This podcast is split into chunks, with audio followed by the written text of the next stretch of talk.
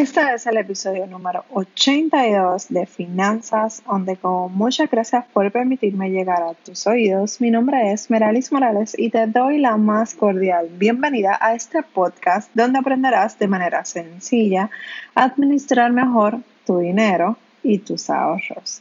Este episodio llega gracias al ebook El reto financiero. Si necesitas ayuda para mejorar tus finanzas personales y quieres comenzar con algo básico, este es el ebook para ti. Para que puedas tener más información, accede al enlace que te dejo en las notas del programa. Y en el día de hoy, martes de finanzas, martes financieros, quiero compartir contigo la importancia de darle o ofrecerle lo mejor a tus hijos. Y me refiero a lo mejor en educación.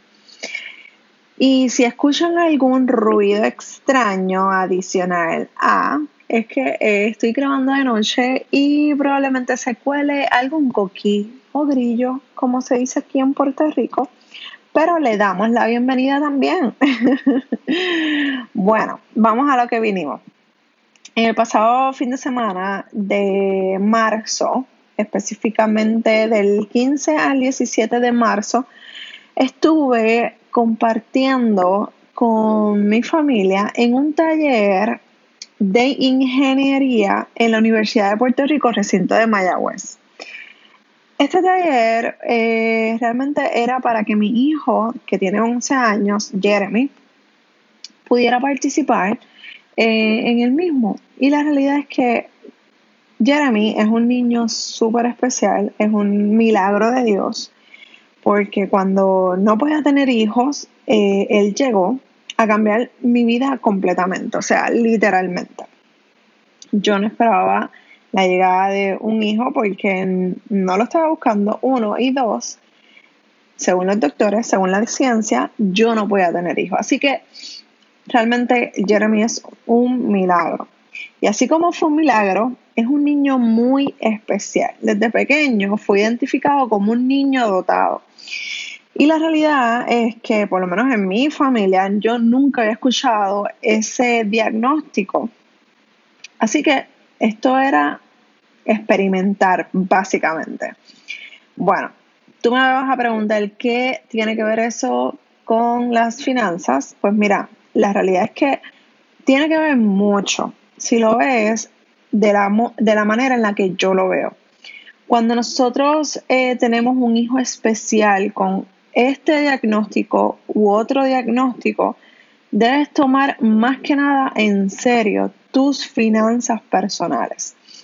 Porque lo que tú hagas con tu dinero va a afectar de manera positiva o negativa el desarrollo y la educación de tu hijo. Así que, como recapitulando que Jeremy estuvo en ese taller, porque él llega a ese taller, pues mira, eh, yo lo tengo registrado en un instituto de niños dotados aquí en Puerto Rico. Así que le ofrecen este tipo de talleres para que vayan desarrollando o descubriendo sus habilidades y ya, pues entonces desde pequeños, desde que son identificados como niños dotados, pues entonces vayan eh, afinando esas, esos intereses que ellos tienen. Así que cuando yo recibí esa invitación para llevarlo a este taller, yo no lo pensé dos veces. Y te soy súper honesta. Yo ni sabía que era en Mayagüez. Yo pensaba que era aquí en San Juan, cerca de donde yo vivo.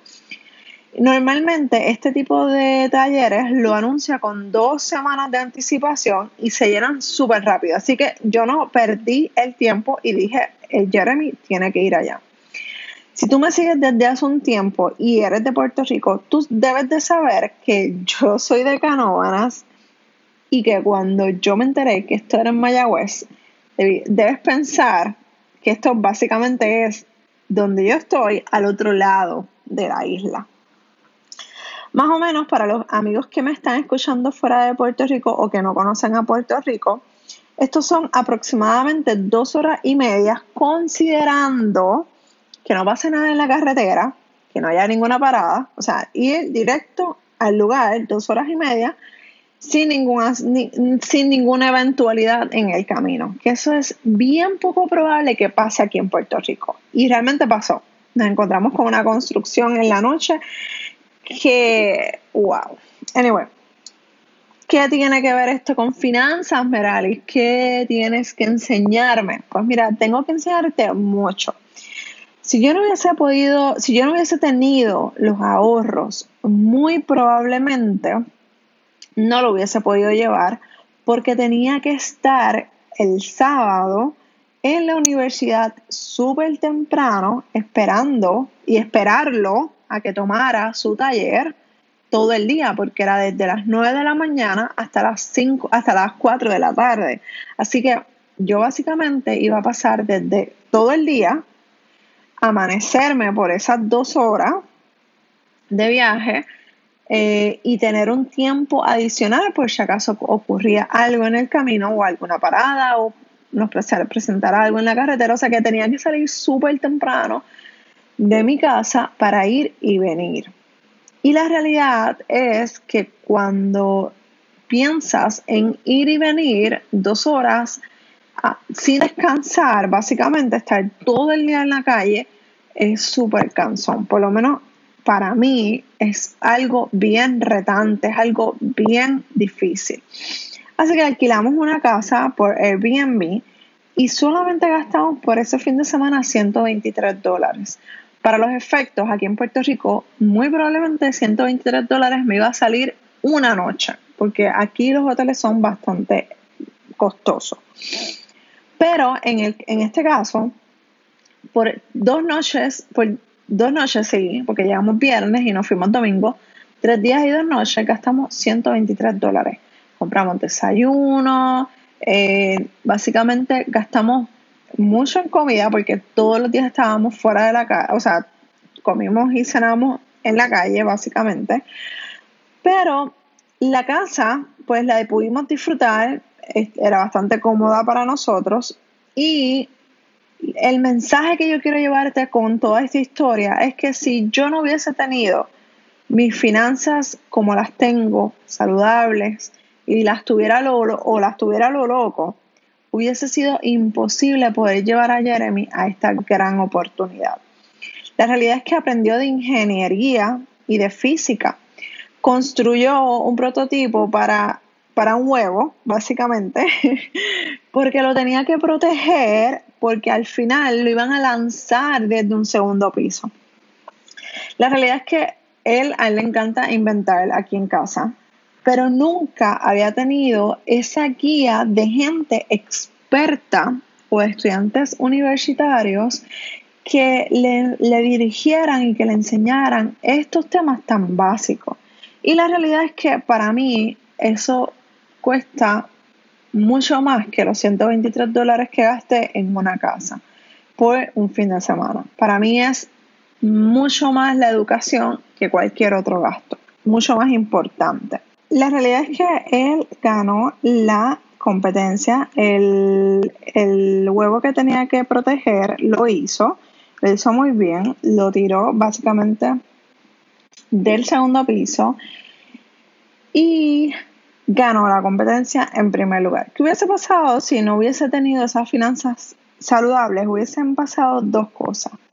No hubiese ido simplemente o hubiese tenido que ir y venir el mismo día, arriesgándonos a mucho por ese cansancio de simplemente estar todo el día en la calle, ir y regresar. O sea que bastante fuerte. Cuando tenemos hijos hay que hacer, mira, hay que hacer todo lo posible para poderles dar lo mejor en educación. Eso es algo que siempre mis padres me inculcaron. Y la realidad es que es la mejor herencia que tú le vas a dar a tus hijos, que le vas a dejar.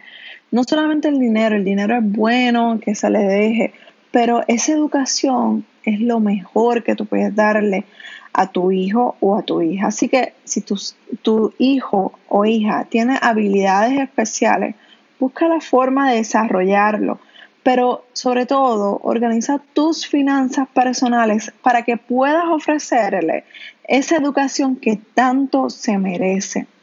Nuestros hijos necesitan de nosotros y estar ahí sobre todas las cosas para apoyarlos, amarlos tal cual ellos son y darle todo lo mejor que podemos darles para que se desarrollen para el futuro. Si organizas tus finanzas personales, yo estoy segura que vas a lograr eso y mucho más. Si necesitas ayuda con tus finanzas personales, recuerda que estoy aquí para ayudarte. Escríbeme a dudas.meralismorales.com.